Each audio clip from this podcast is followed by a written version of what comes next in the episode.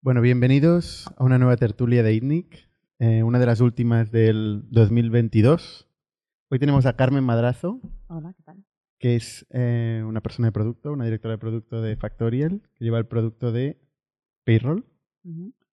Eh, y también Indie Hacker, ¿no? Ahora nos contarás. Vale. Y César y Jordi, que, que ya los conocéis.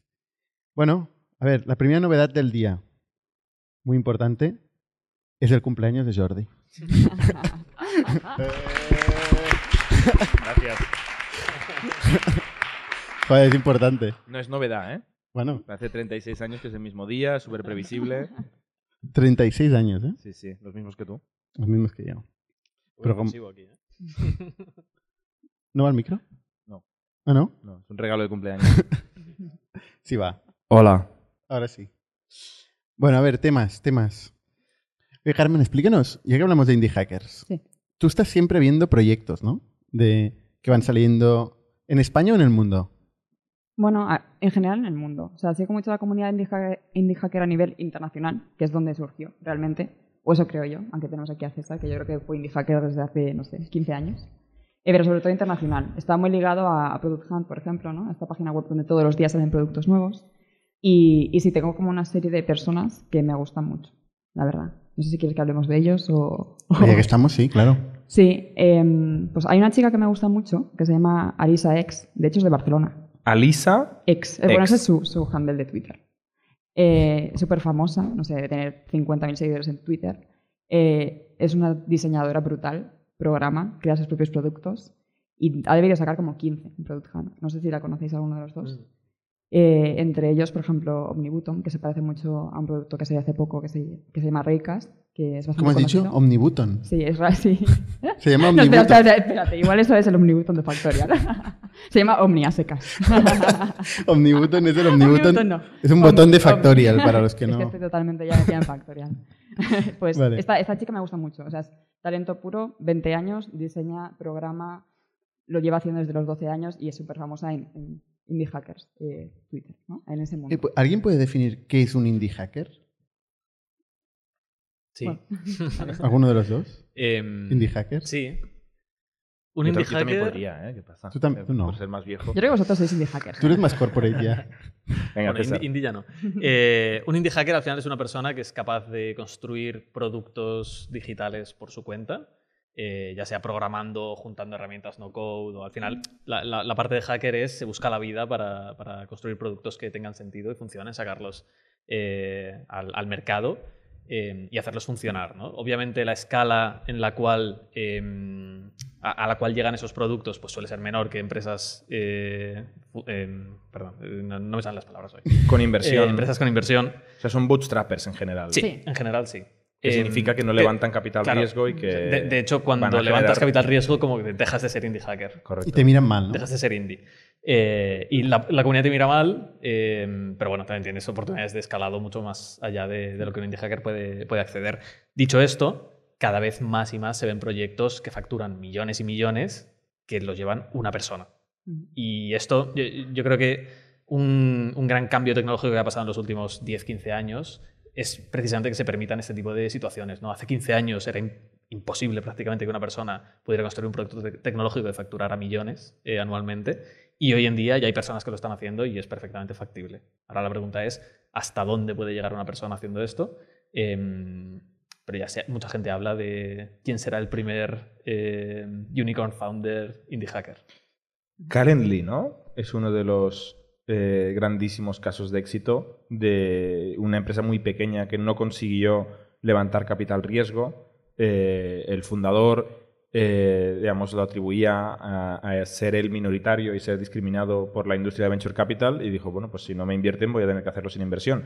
Y Calendly, ahora lo acabo de buscar ahora, no estaba preparado, pero, pero ha crecido un montón. O sea, es un negocio... Calendly. Calendly Calendly. con D. Sí, sí, sí. Hace muy poco creo que han levantado pasta después de ser muy grandes ya. Sí. Ujú. Otro de los, bueno, de los más famosos eh, es Peter Levels. Es un chico que factura 3 millones de euros al año con un par de, de productos, entre ellos nomadlist.com, quizás el más famoso. Pero hace poco sacó uno que prácticamente en una semana eh, se llama Avatar AI y ha básicamente se aprovecha de toda esta moda de AI y también del ego de la gente que le encanta tener una foto de perfil, pues guay, ¿no? Entonces, básicamente en esta página web tú subes tu foto y te genera un montón de avatares. Y creo que está facturando ya, eh, después de sacarlo al mes, como 60.000 de MRR. O sea, muy, muy loco. Entonces, este tío básicamente tiene ya 200.000 seguidores en Twitter, es una celebrity total y todo lo que saca tiene atracción brutal. Y aparte de eso es que tiene Remote OK, que es un, es un job board de trabajos en remoto que factura un millón al año, lo lleva él solo, y Nomatis, por otra parte, otro millón al año. Todas sus métricas son públicas, además, las podéis ver a real time. Sí, tiene todos los hashtags, ¿no? Es en, en Digital Nomad, es, eh, ¿cómo se llama esto? Building in Public. Total. eh, Open Metrics, in- todo, todo. Indie Hacker. Sí, y ya es celebrity. Entonces todo lo que saca es brutal y además tiene tracción al instante y se hace viral. Y este es muy famoso porque también es muy eh, crítico de, de la complejidad de las startups y tal, y él siempre habla de su fichero PHP, Total. que tiene un fichero PHP que es Remote OK, otro fichero PHP que es la primera que has dicho tú, eh, de Nomad No- List. Nomad Nomad List, que Sí. esta es la más grande, ¿no? Yo Sí. creo que la arrancó. Y, y es muy público sobre, oye, sois unos flipados de frameworks y, y Kubernetes y no sé qué. Aquí con un PHP voy que me Total. estrello, facturo un pastón y soy yo solito. Total, y se ríe mucho de la gente con eso. Yo, de hecho, me aproveché de ese tweet para retuitear otra cosa similar mía. Conseguí que él me- me retuiteara. Y me, Momento muchos fan seguidores. total, ¿no? Total, total. Un poco así. me aproveché de esa inside joke de Twitter para ganar seguidores. Porque es muy famoso eso. Es curioso cómo, o sea, en, en la comunidad están como valorados como moralmente superior, de alguna forma. El gen- la persona que es indie hacker me lo he hecho solo y tal. En el fondo es alguien que, hostia, encuentra una oportunidad y, y se, y- y se quiere forrar con ella y en el fondo no quiere compartirla. O sea, tiene otra lectura que dices, oye, si puedes arreglar un problema, ¿por qué no llegar a todo el mundo y arreglarlo? ¿no? O sea, no, me lo quedo para mí, encuentro un nicho. O sea, tiene varias lecturas un indie hacker. O sea, Bueno. po- po- no es, tampoco lo veo como sea la- el salvador de... Y luego hay gente que se dedica a hacer proyectos de indie hackers en serie y venderlos. Ya ha aparecido un- una serie de marketplaces como Micro, Micro Acquired. ¿no? De Andrew Wilk- Wilkinson, ¿no? si no recuerdo mal. Creo que no es de él ¿eh, esto. ¿No? O sea, Microacquire sí, pero no es Andrew Wilkinson. Andrew Wilkinson tiene Tiny. Ah, Tiny, es verdad. Que Tiny Estoy es, es es un Tiny marketplace. con- Es, Cierto. un- es ¿De una quién especie. es Micro Acquired? Mm, eh, Bueno. Un tío que tiene un apellido, creo, como tipo polaco, muy largo, muy difícil. Vale, pues no te lo voy a repetir. Eh, Andrew Gasdes. Pero es. Andrew, ¿ves Sí, cómo es es Andrew? Andrew, es Andrew, sí, sí. Eh, y, y la gente los va vendiendo. Los va vendiendo en serie eh, a múltiplo de ARR y, y, hostia, es un buen negocio Bueno, también. múltiplos de lo que sea, sí. O sea, a veces de cash flow, O de hay cash negocios, sí, sí, de todo tipo. Muy, muy pequeñitos. Dudo o que se vendan en múltiplos de cash flow un SaaS, ¿eh? eh, hay, hay bastantes, ¿eh? Bueno, es que al final no es muy diferente. Bueno, porque tienen estructuras 90% coste de margen muy bruto bajas. una exacto, persona. Exacto. O sea, no, no va a cambiar mucho. Sí, ¿no? sí, sí.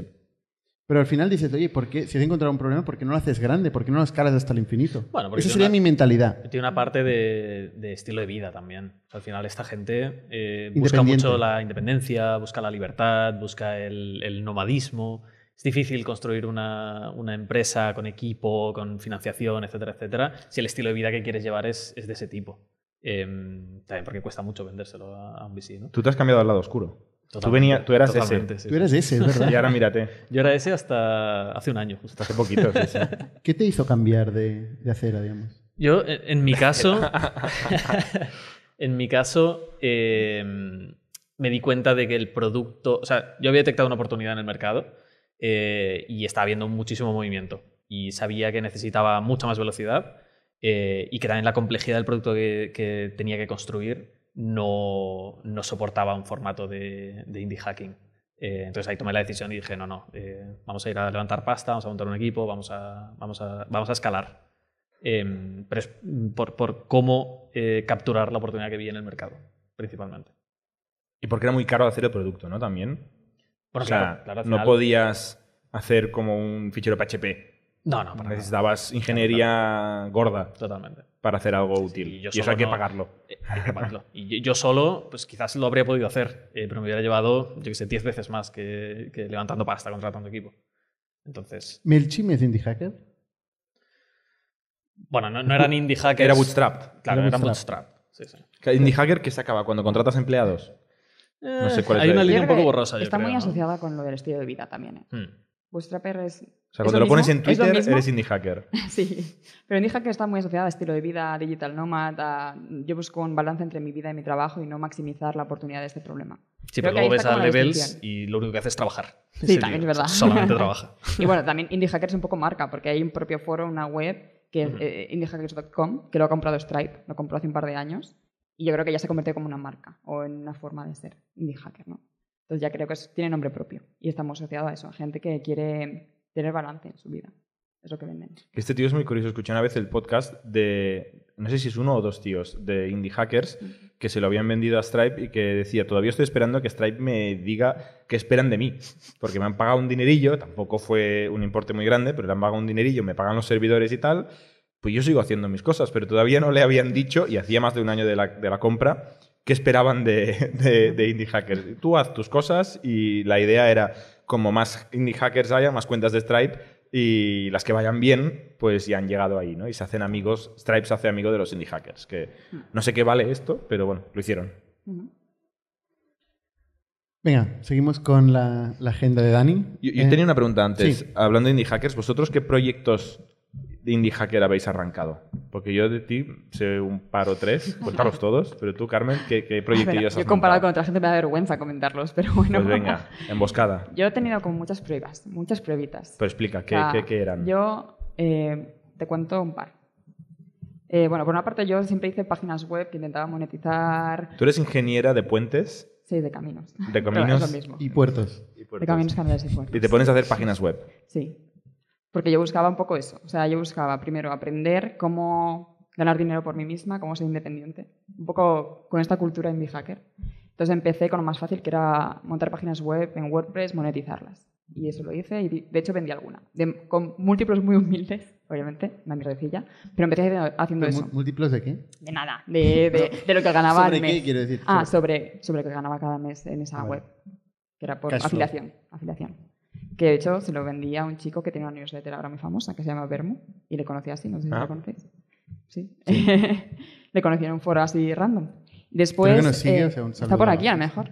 Eh, y después quería aprender a medio programar y yo tenía una idea porque tenía un problema buscando viajes con mis amigos porque cada uno vivimos en una ciudad diferente.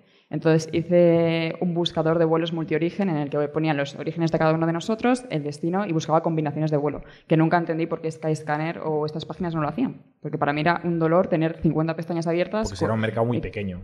Puede ser, pero tienen el buscador multiorigen, pero con otro caso de uso que es comparar salidas desde aeropuertos cercanos para ver qué te sale más barato, pero no buscar combinaciones en conjunto de, de grupos de gente. Entonces hice eso, eso obviamente no tuvo nada de tracción, pero fue suficiente para convencer a César de, de entrar en Factorial. Con lo cual, Este fue tu, tu proyecto, ¿no? este fue mi pitch para entrar He hecho aquí. esto. Yo dije, Contrátame. mira, nunca he trabajado en una startup, nunca he trabajado en producto, eh, no mires mi sé hacer currículum. puentes. No sé hacer puentes tampoco, porque además hacía carreteras, pero tengo un poco de cara dura y te voy a decir que he hecho esto y, y espero que esto haga que entre aquí. Y así, y eso es lo que conseguí con, con esa página web. Yo creo que lo que decías ahora de Skyscanner tal también es una reflexión de, de por qué existe este espacio de indie hackers, que es que hay muchas buenas ideas que son mercados pequeños Hmm.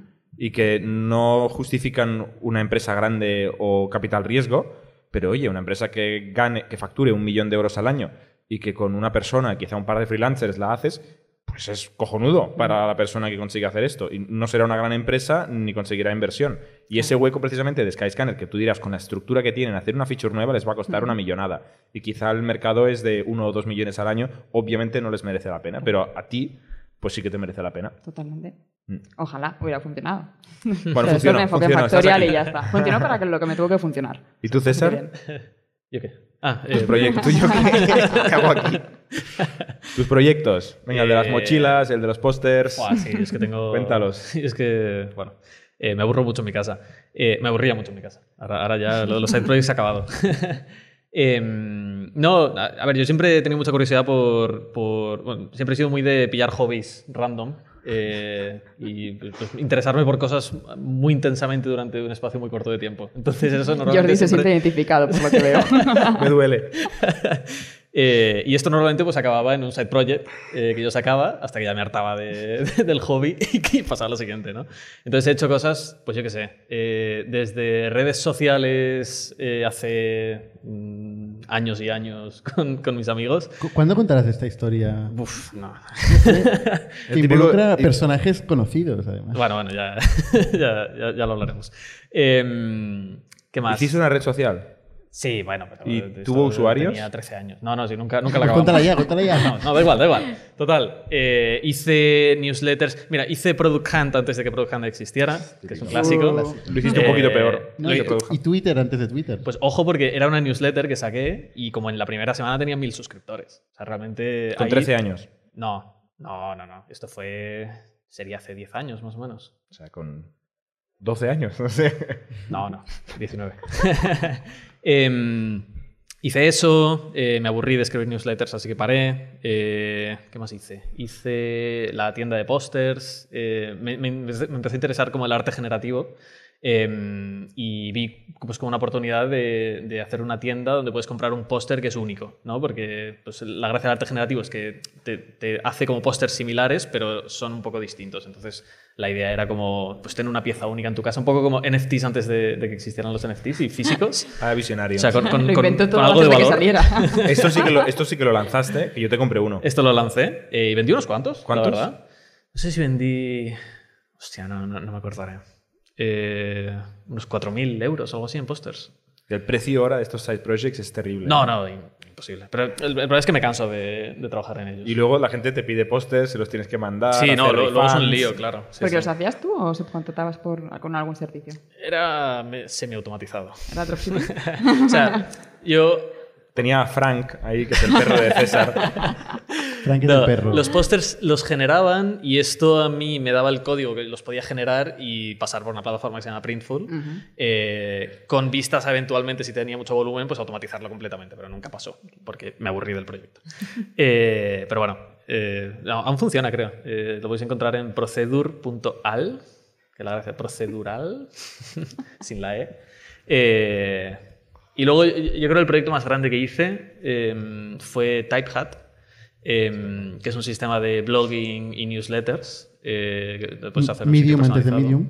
No, después. No, después de Medium. Ah. Medium después de Medium. Substack antes de. No, fue después de Substack, de hecho. Eh, que nada, es un CMS de toda la vida, pero con la idea de que sea súper simple y minimalista. Este era chulo. Eh, sí, la verdad que estoy orgulloso de este. Eh, y con este sí que hice una, una campaña de Lifetime Deals en una em, plataforma que se llama AppSumo. Em, y facturé 10.000 pavos, más o menos. Explica qué es un lifetime deal. Un lifetime deal es básicamente un acceso garantizado de por vida con un plan concreto que vendes por una cantidad concreta. Todo lo que es de por vida es un marrón. Es un marrón. Y ahora tienes que mantener eso de por vida o te van a venir un montón de gente me llegan enfadada. mails random de gente. No me funciona, no sé qué. Y yo, ya, ya. Y Y ahí se queda. Saludos a los clientes de TimeCard que mandáis tickets a support. linkando con eso, vamos a Sam, a Sam Bankman Fried, que es lo que Hostia, me ha No ha acabado bien. vaya, vaya link. pasado.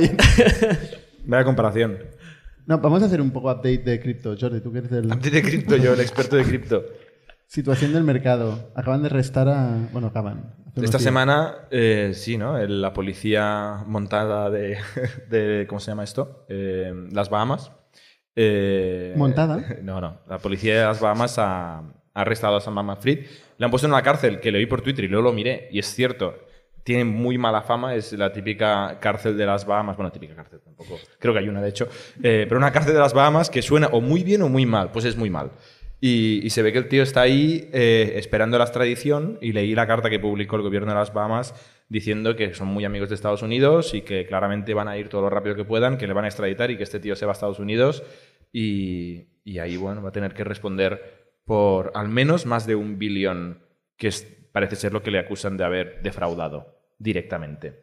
Y luego lo que siguen investigando. Él sigue poniendo tweets, bueno, ahora ya no, eh, de, que, de que no, que el dinero está ahí, que, que tienen que buscar bien, que, que casi todo se puede devolver, que sí, que, se- que lo siente mucho, que se ha equivocado, pero que en realidad el dinero está ahí, que no entiende por qué no se lo han devuelto a la gente todavía, no entiende por qué han parado los withdrawals de, de FTX US y de otras eh, compañías de, de ese entramado de 150 empresas que había en el famoso gráfico de, de la estructura accionarial de, de este imperio.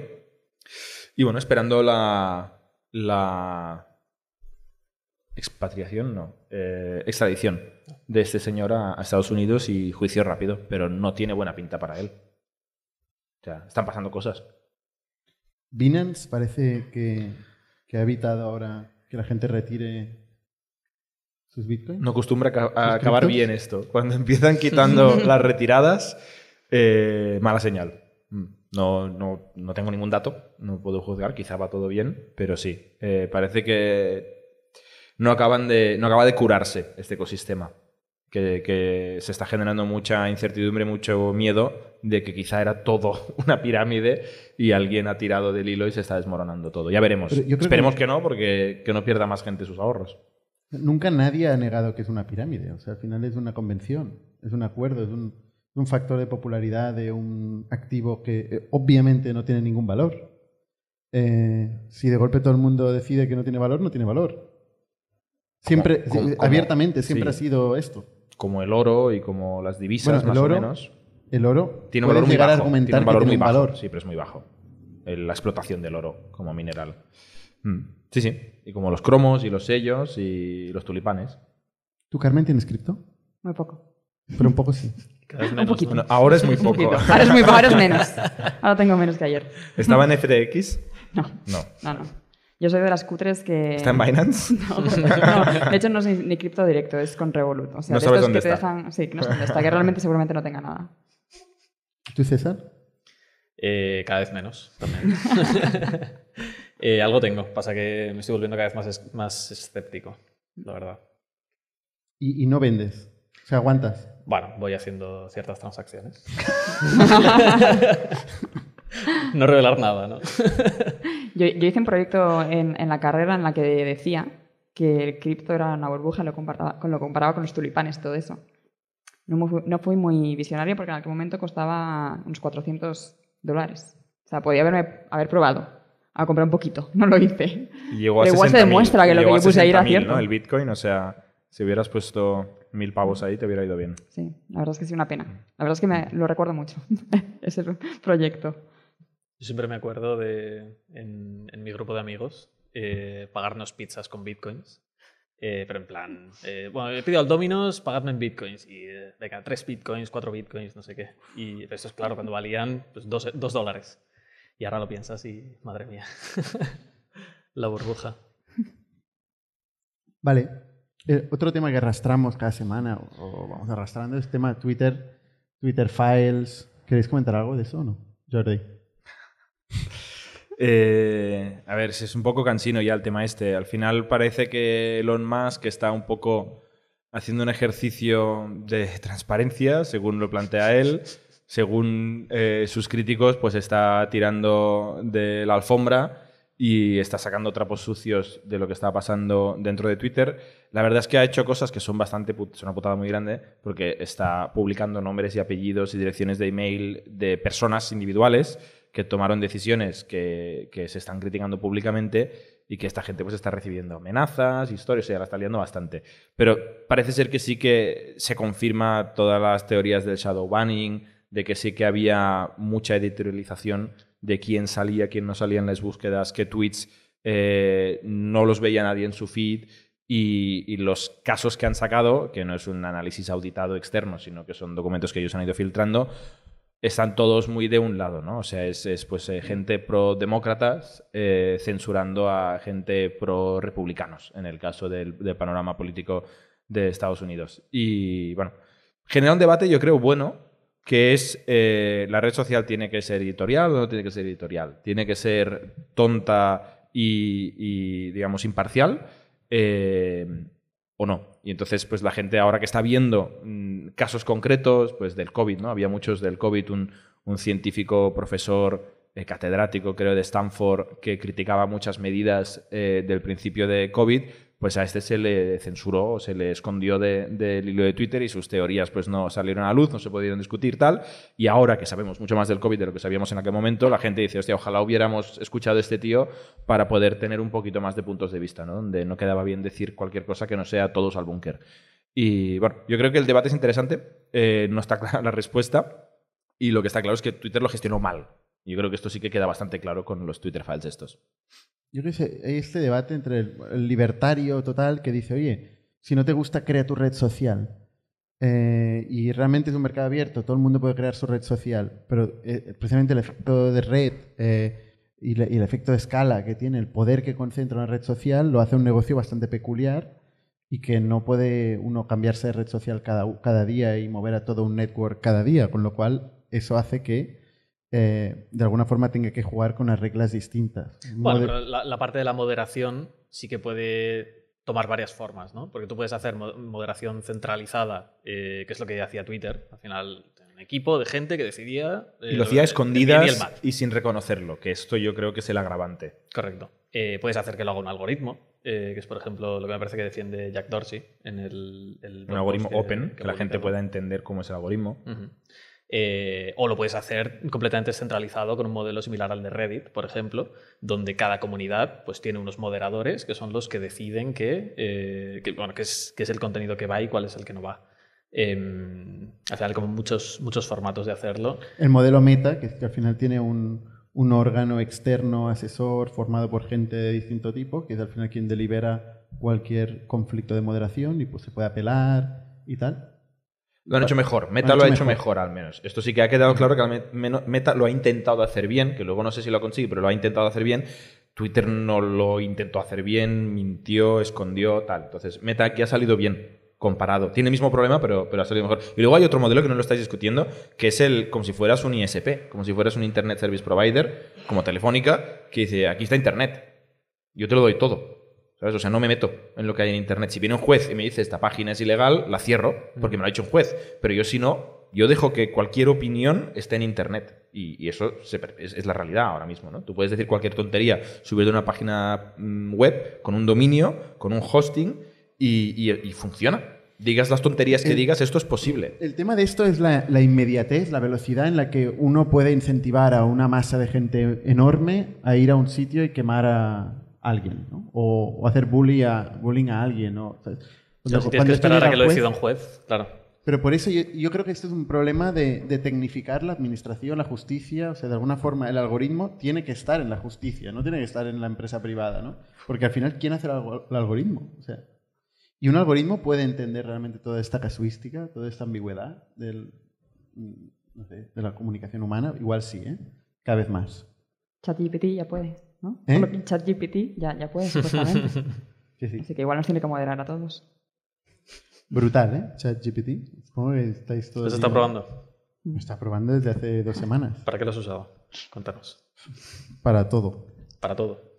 Es que ya, es que al final es El más guion de esta tertulia te lo ha hecho GPT-3, ¿no? No, El pero mira, justamente ayer tuvimos cena de Navidad de Factorial, Ujú. por cierto, en el Camp Nou. y Jordi hizo una charla que ni siquiera la escribió él. No, no, no, no. Hola, hola, hola. un Acusaciones. trozo, porque venía a cuento, pero un trozo del guion lo escribió eh, ChatGPT porque era para reforzar un punto de que cosas que parecían imposibles hace cuatro días mm, coño, están pasando y una de ellas es, coño, la AI me ha hecho este guion que os acabo de contar que, que- que parecía que lo hubiera escrito yo y no, no, y lo había escrito ChatGPT y daba el pego. O sea, realmente le, le probé con el prompt así 15 minutos y salían unos discursos de puta madre, que luego solo me quedé con tres párrafos, dos Mm. párrafos o tres, ¿eh? Pero salían discursos chulos. Sí, sí. No. Mejores que los que me salen a mí. Pasa que tiene tendencia a no hablar de nada, ¿no? O sea, le das como cuatro puntos y te los como reformula con frases largas. Mucho pero- boilerplate, mucho, Sí. mucha paja, Sí, sí. mucho relleno. Pero para un discurso hay que. O sea, la idea la puedes decir tú y luego te hace la paja. Cuanto más racional sea el tema, mejor. Decir, Y va a salir un snippet perfecto. ¿eh? ¿El qué, el qué? Nada, nada. Move on. Hostia, Esto luego en stories de, de Instagram. ¿no? Nadie lo corta. Eh, digo, cuanto más racional, o sea, por ejemplo, entras en análisis económico, un business plan, hostia, tiene bastante sentido lo, lo que hace. Análisis económico business plan. Sí. O sea, el plan de, ejemplo- de negocio de Factorial 2023 se lo ha hecho 100% ChatGPT. Mejor, mejor que haríamos 100% nosotros. Y yo lo que sí que hice para probar, eh, porque me mandó un... Bueno, emprendedores a veces mandan pitches, historias, y un tío me mandó un email larguísimo contándome un negocio. Y dije, "Uf, no tengo tiempo de leerme esto. Y se lo puse y le dije, Resume, resúmeme esto en un párrafo. Le dije, ah, porque no me interesa en ese caso. Pero, hostia, luego me leí en diagonal el email un poquito más y digo, pues lo ha hecho bastante bien. O sea, me lo ha resumido bien en un párrafo de es una startup que hace esto, está en ese momento, tiene esta métrica, busca este dinero y los emprendedores no sé qué. Pues sí, es exactamente el resumen que me hubiera hecho un buen humano. Justo hoy hablando con Carlos, TPO de Factorial, necesitábamos justo eso para la vuelta de vacaciones y Slack. Cuando te encuentras los 50.000 mensajes y dices, ¿por dónde empiezo? Mm. Que, que te lo resuma. Creo que sería una integración brutal. Sin ir más lejos, el nuevo pricing de Factorial, que saldrá el 1 de enero en la web de Factorial, avisando aquí para el que tenga que comprar, que compre ya, compre ya. Que lo regale por Reyes. Lo ha hecho ChatGPT. Ah, es coña, coña. Eh, uno esto, eh, uno esto con una experiencia que hemos tenido, en este caso Dani y yo, esta semana, Es verdad. que nos han invitado, nos han invitado a- a ver, a conocer lo que es una experiencia real de, del metaverso. Tú, ya- tú lo llamas metaverso. Yo insisto que el realidad virtual. Bueno, que realidad esto el- virtual. de metas branding. Pero básicamente era un, es, un, es un servidor. Hemos ido aquí en Lavinia, que hemos ido muy lejos, hemos cruzado la calle. Está a 20 metros de donde estamos ahora hemos mismo. cruzado la calle. Y entonces aquí, bueno, Lavinia es una empresa de audiovisual. ¿Te- ¿Tienes, tienes eh, imágenes del...? Ah, bueno, pero no sé, no tenemos pantalla. No tenemos pantalla, pero bueno, el, el stream, de YouTube. el stream la verá en este Vale. momento. Pues, pues es una empresa de audiovisual, ¿no? Hace muchos programas de televisión, de todo tipo y tal.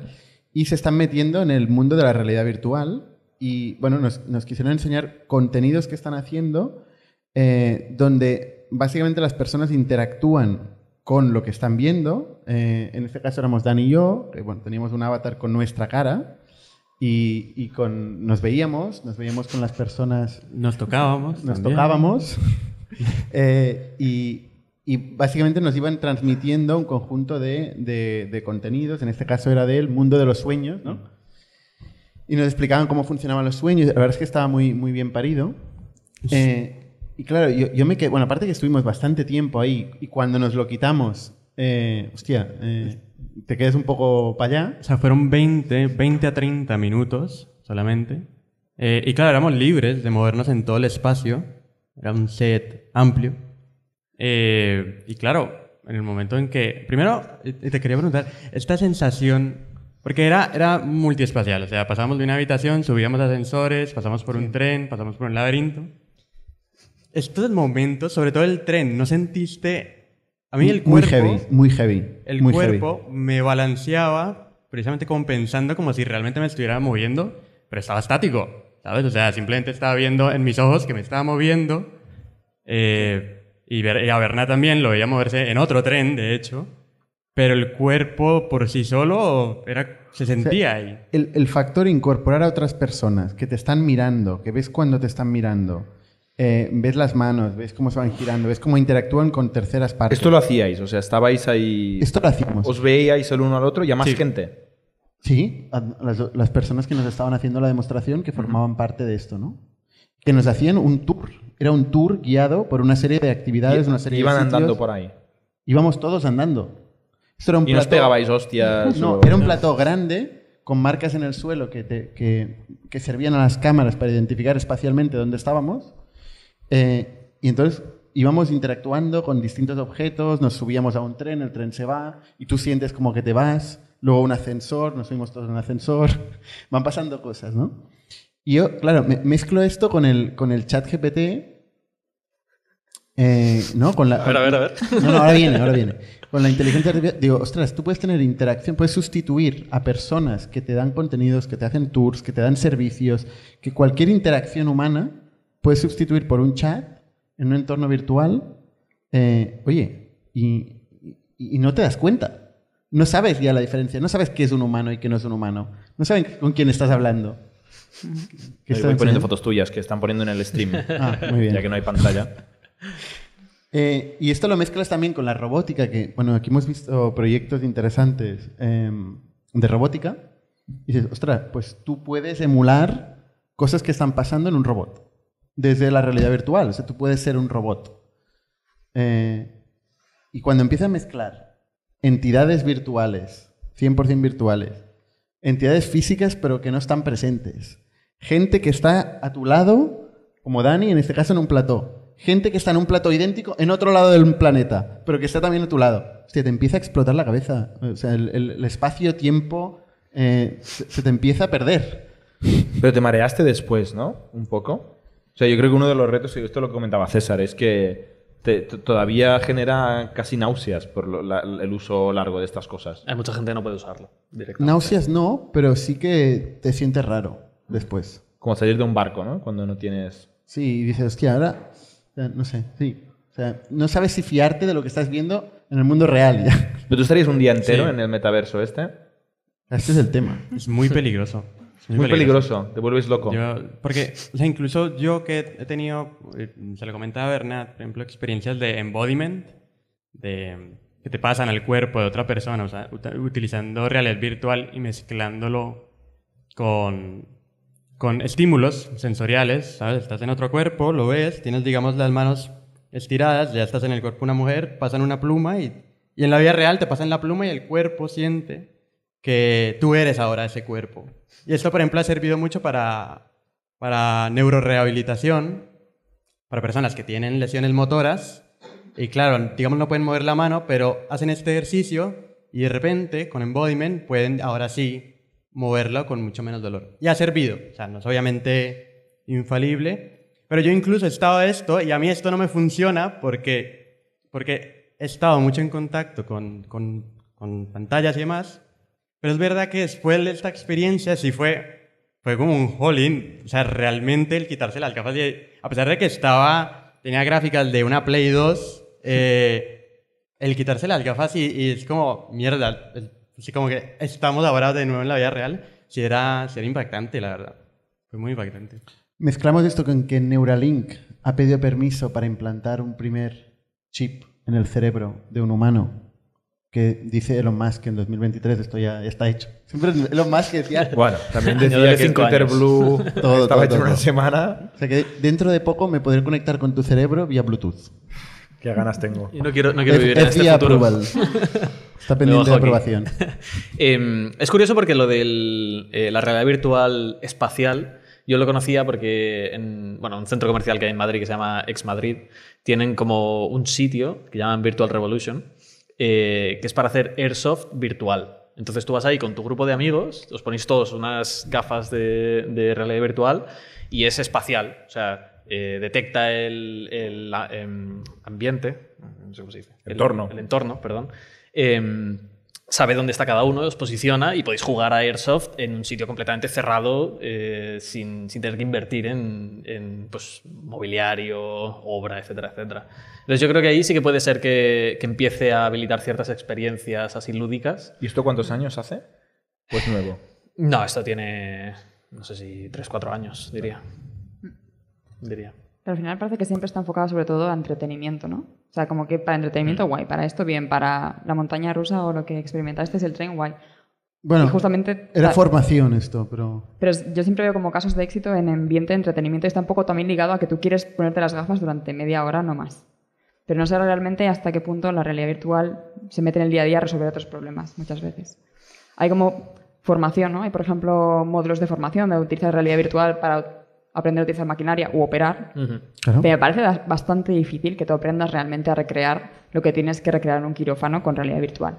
Pero igual yo estoy muy poco No, informada esto del tema. existe pero Existe, pero no sé hasta qué punto realmente te puedes formar bien. ¿Cómo de preciso es eso? No, pero no formarte ya, o sea, eh, operar.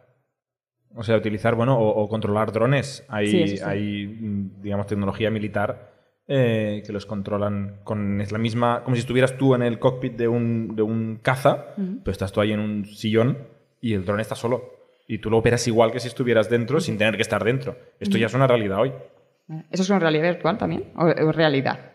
Las Y como cosas. remoto. Es una realidad- Remoto. la realidad virtual es una realidad. Eso ya. Pero eso es como algo que controlas en remoto y es diferente. Yo me refería a experiencias de formación, pero bueno. Solo de formación. Claro, no, no, yo digo ya de. de- El de- que tienes de que aprender a operar. Controlar de verdad un, un brazo quirúrgico Sí. que se te mete ahí. ¿no? Pues lo- lo- el caso este es, por ejemplo, cirugías micro, o no sé cómo se llama, pero de, que hay que tener mucha precisión. Tú lo puedes magnificar a 10x. Imagínate que. un- que no tengo ni idea de anatomía, pero imagínate que tienes ahí un apéndice eh, que es muy pequeñito, muy pequeñito, y que si cortas mal la lías, pues imagínate que este apéndice es como un moniato. ¿Sabes? Es mucho más fácil de, de afinar y tal, ¿no? Entonces pueden... Pero ya, ya puestos a, o sea, a automatizar lo que es la cortar el apéndice, o sea, ¿qué te fías más de tu mano o de una AI?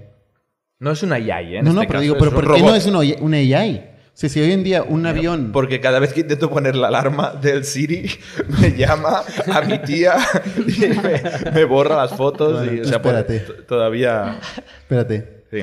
Oye, ¿pasamos a la Sí. siguiente etapa? Sí, será un Pero hay una cosa nueva, un producto nuevo, que no hemos hablado de productos Ah, nuevos hoy, pero que, que lo he leído yo hoy, pero salió ayer, que me parece muy curioso porque es esta eh, convergencia de productos que me está ya volviendo loco. Instagram ha sacado, o está sacando Instagram Notes, que es como un Twitter de esto de Instagram, que ya es, ya no sé dónde ir a hacer qué, pero en Instagram ahora, yo lo he mirado hoy, todavía no lo tengo, porque hacen ese típico rollout progresivo, eh, pero tú puedes subir un mensaje, creo que de 80 caracteres más emojis, y tendrás otro feed con bolitas, eh, donde le das ahí y ves lo que hace la típica, la gente de Instagram, que hace una nota en el teléfono y le saca un pantallazo de la nota y tal, pues eso nativo que en el fondo es un Twitter, ¿no? Pero mensajes cortitos en tu, en tu red social. Eh, y Pero eso son ya como es... prompts, ¿no? O sea, es para, que, para poner cosas que la gente te conteste, algo así. ¿Te No, son, son posts. ¿Pero Es como un stories. timeline? Eh, desaparecen en 24 horas. Son como stories. Ok. ¿Y Pero puedes es, tener pero es varios a la otro vez? timeline de stories. ¿Pero puedes tener varios a la vez? No lo sé esto. Claro, porque a mí me Mm, suena o haber sea, leído solo que, es el blog que era post de solamente uno y es a modo de para empezar conversaciones. O sea, tipo, tú pones ahí, eh, ¿alguien conoce a alguien en Barcelona que, que tenga una habitación disponible? Eh, y la gente lo lee y tú pues, te contestan. Y no tienes que hacer una story. Algo así he entendido yo, ¿eh? Pero no, tampoco lo he probado porque no, no lo tengo. También he leído, pero esto no lo he visto, no he visto screenshots, eh, que Instagram, eso no- creo que era rumor, que estaba probando un, un Real que era obvio, ¿no? Porque si la gran feature de Real es los No, pero es parte de la release, creo. ¿Es esto mismo? Yo no lo he visto. Sí, es que lo han comentado muy raro y son como 40 features ¿Es nuevas. esto? Es que no me queda claro. Eso. Es que es un mal, es una es un mal ejemplo, entonces, este. Eh, porque no te queda claro si es una videollamada o qué coño es esto. Pero bueno, si están sacando un B-Real, pues entonces no es un rumor. Es real que están sacando un B-Real que es las dos cámaras a la vez, ¿no? Por delante y por detrás. Es brutal cómo se autodisrumpe Instagram, ¿eh? O cómo copia, quieres decir. Bueno, como copia, como todo el mundo. Pero muy rápido. Muy rápido. Y bien. Por ser un corporate, Sí. ahí sacan cosas, sacan features. y dices, Snapchat. hostia, ¿cómo puede ser, no? Snapchat lo, lo controló bastante rápido, que Snapchat sigue y va bien, pero, pero no perdió contra Snapchat, porque hizo las stories de puta madre.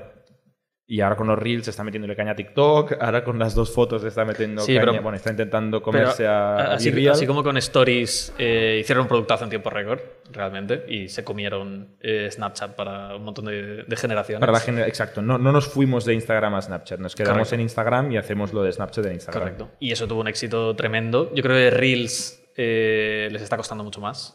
Eh, y me da un poco de...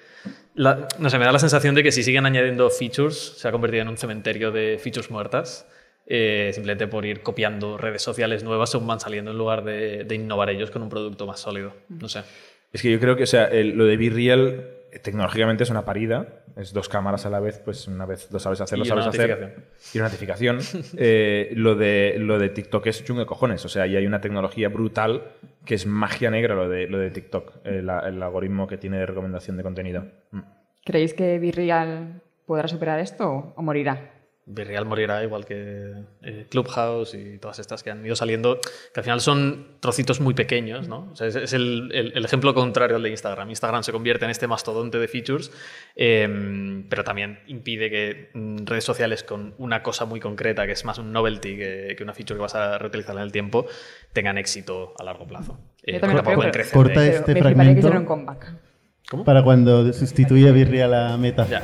Somos un ecosistema de startups tech de Barcelona, creadores de Camalún, Kipu y Factorial, entre otras. Ofrecemos más de 5.000 metros cuadrados de coworking a startups y organizamos eventos diarios para discutir negocio y tecnología hasta la saciedad. Desde ITNIC Fund invertimos en equipos con capacidad de construir grandes productos y negocios. ¡Te esperamos!